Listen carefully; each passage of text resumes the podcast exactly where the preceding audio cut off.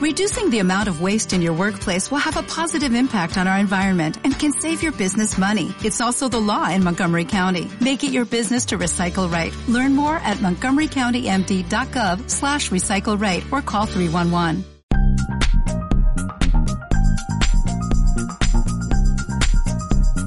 El cuarto medio.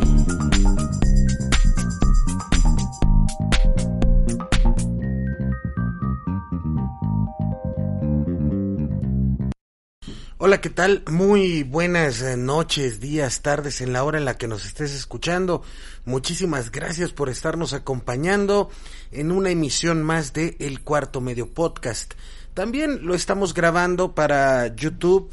en una pues versión eh, nueva de lo que vamos a estar platicando en este espacio de libertad de expresión que hacemos con mucho gusto para poder compartir la información más importante de, eh, de la semana o en este caso pues bueno es una reflexión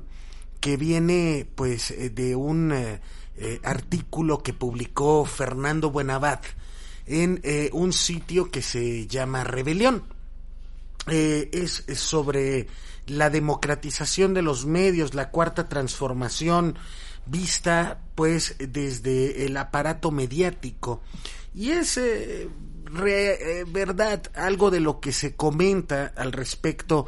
de lo que está ocurriendo en esta situación pues eh, que refiere a toda una infraestructura, toda una batalla por la eh, mediatización, por la comunicación del mensaje, una batalla que se está viviendo encarnizada en eh, todos los aspectos posibles que puede ser pues la batalla por la narrativa histórica y la coyuntura que se está viviendo alrededor de eh, pues de todo lo que viene a ser este fenómeno de la 4T. No solo se trata pues de que Andrés Manuel, eh, el presidente López Obrador, cambió eh, la semiótica de la agenda política, es decir, la batalla contra la corrupción y eh, el primero los pobres, sino que también se trata de que fue capaz de arrebatar esta monopolización del mensaje a, a estos eh, personajes eh, o como se califican en este eh, artículo al latifundio de los medios. Y va muy muy muy eh, de la mano de lo que viene a ser el propio esquema del feudalismo digital. No solamente se trata de una situación que podamos o logremos acentuar a partir de eh, pues que solamente es el mensaje que el presidente Andrés Manuel López Obrador comunica a través de las conferencias mañaneras, que aparte de todo es una disciplina informativa, porque marca la agenda de los medios de comunicación con respecto pues a lo que refiere eh, pues en pocas palabras a través de comunicar primero y de ganar el mensaje eh, de lo que anteriormente eran los noticieros convencionales. Una disculpa. Esto en definitiva se trata eh, no solamente de alcanzar una estructura de comunicación efectiva, sino que también es una transformación en cuanto a lo que ocurre en el mensaje mediático y lo que la gente puede recolectar a través de este espacio eh, informativo como tal eh, se conforman las conferencias eh, mañaneras. Es importante también saber que la democratización de la opinión en los medios de comunicación no solamente se va a alcanzar eh, con lo que haga el presidente Andrés Manuel López Obrador en esta eh, pues posible caracterización mediática y esta eh, narrativa que todos los días nos plantea a través de lo que es la lucha por eh, pues impulsar una lucha contra la corrupción, contra la vieja estructura eh, partidista, política y jurídica que representaba pues un desvelo completo y absoluto para la sociedad mexicana, donde se nos informaba lo que querían los eh, gobiernos en turno. Se trata pues de una eh, característica de impulsar una participación constante de la ciudadanía a través eh, pues de este informe que todos los días hace el presidente López Obrador pues a través de, de, este ejercicio que podemos ver todas las mañanas y que tiene un fenómeno característico que es más más grande a través de las redes sociales. Pero también las redes sociales tienen sus bemoles. Eh, porque también la derecha ha entendido que el cambio del modelo mediático horizontal es eh, fundamental para poder generar una comunicación efectiva hacia con los oyentes. Eh, de esta forma también se han planteado una serie de canales sobre todo en esta plataforma que es YouTube o también por lo que estamos eh, grabando este podcast en lo que viene a ser Spotify o iBox.com, donde también se generan eh, pues producciones eh, que van a intentar combatir el mensaje que trata de enviar la 4T pues por las posibles canales de comunicación efectiva que puede tener con la población mexicana. Pero no es solo eso es también el hecho de comunicar eh, que el gobierno está tomando eh, cartas en el asunto de asuntos tan importantes como lo que ocurrió cuando se llevó a los pero también la falta de impulso eh, jurídico y el castigo a los culpables de este tipo de, de, de tranzas, de delitos, de eufemismos políticos que se dan a través pues de eh, cómo anteriormente los eh, gobiernos se caracterizaban por eh, embelecer la corrupción se han visto pues impulsados a través de la falta de efectividad que ha tenido la Fiscalía General de la República es notorio que hay una, eh, un enfrentamiento claro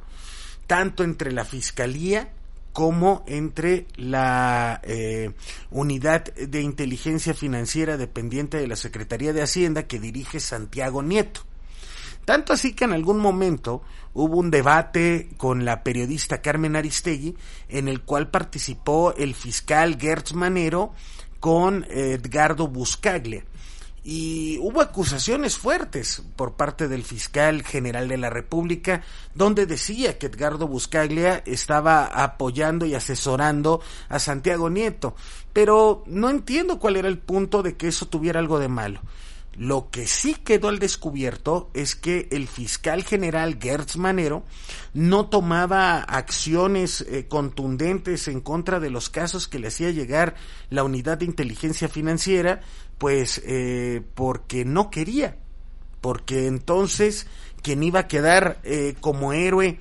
era el, el protagonista, el dirigente de esta unidad que es Santiago Nieto.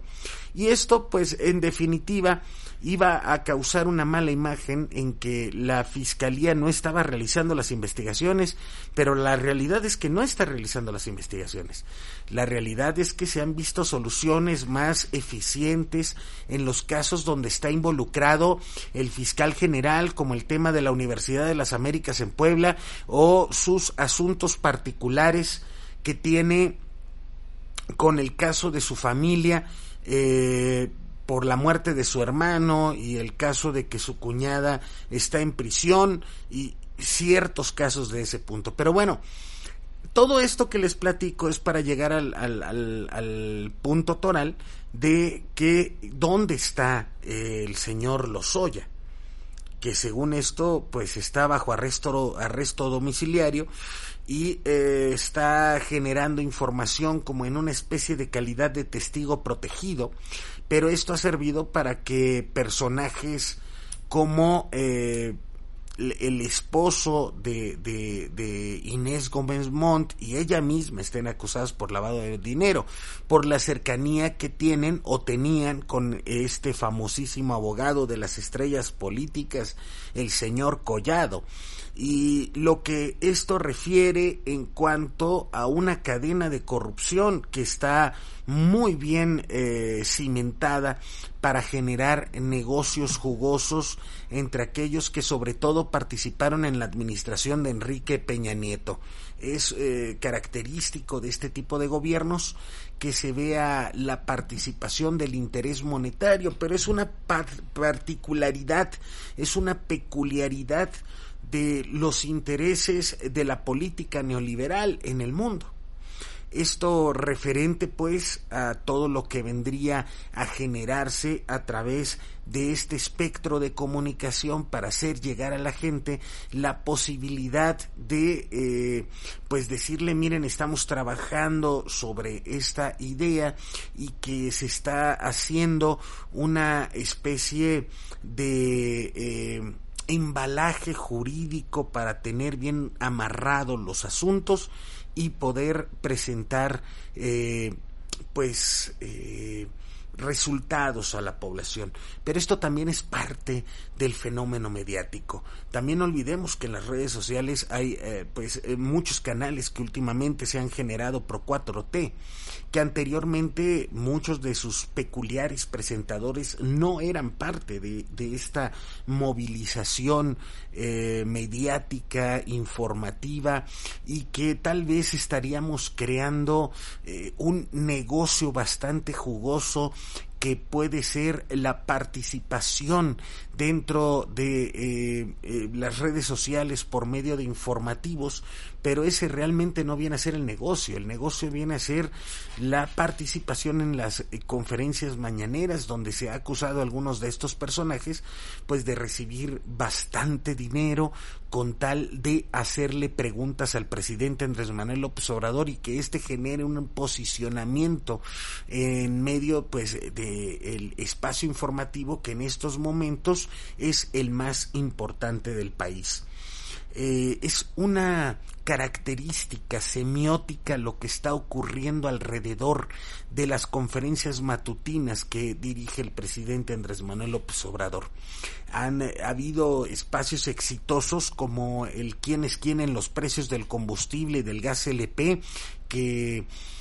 eh, ha estado dirigiendo Ricardo Sheffield eh, que pues también dicen periodistas como Álvaro Delgado es un miembro jurado del famoso Yunque. Pero no solo eso. Eh, a final de cuentas se ha visto eh, interesante la, la, participación de Ricardo Sheffield al frente de la Procuraduría del Consumidor y que ha generado una muy especial comunicación con los oyentes de la conferencia matutina, también lo que es la em, eh, los días que hacen el pulso de la salud y sobre todo en medio de la pandemia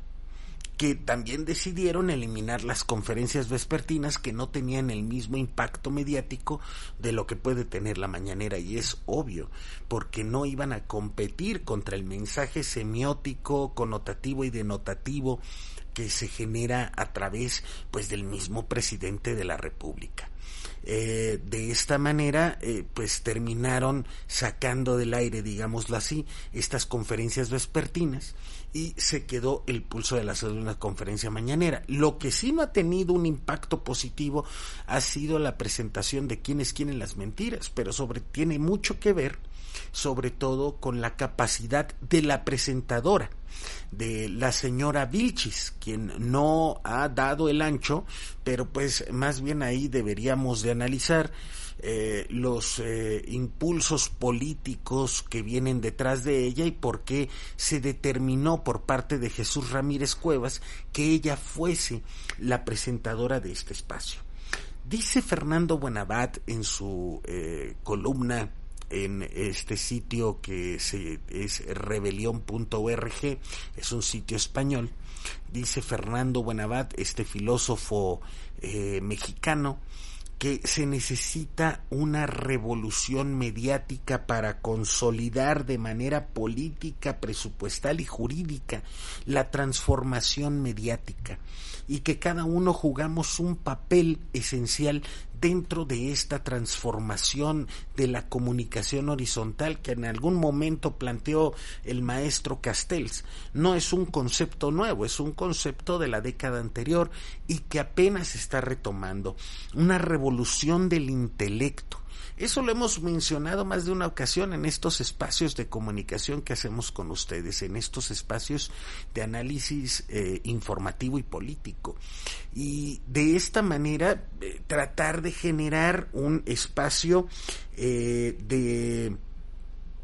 de integración cultural, pero sobre todo de, de, de, generar un criterio informativo a través de lo que esta coyuntura política histórica se está impulsando eh, por medio de distintos andares que pueden significar, pues ahora sí, un cambio rotundo y profundo y a fondo de lo que se debe de realizar. Pero para esto sí se necesita una discusión pública de fondo y a fondo, que no es lo mismo y eh, de esta forma, pues esta revolución intelectual nacida del pueblo podría eh, basificar, solventar y reforzar esta transformación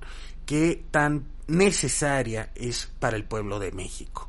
Por mi parte sería todo en esta participación que tenemos con ustedes. Ojalá les guste eh, esta idea que estamos haciendo con los podcasts. Esperamos hacerlos un poco más eh,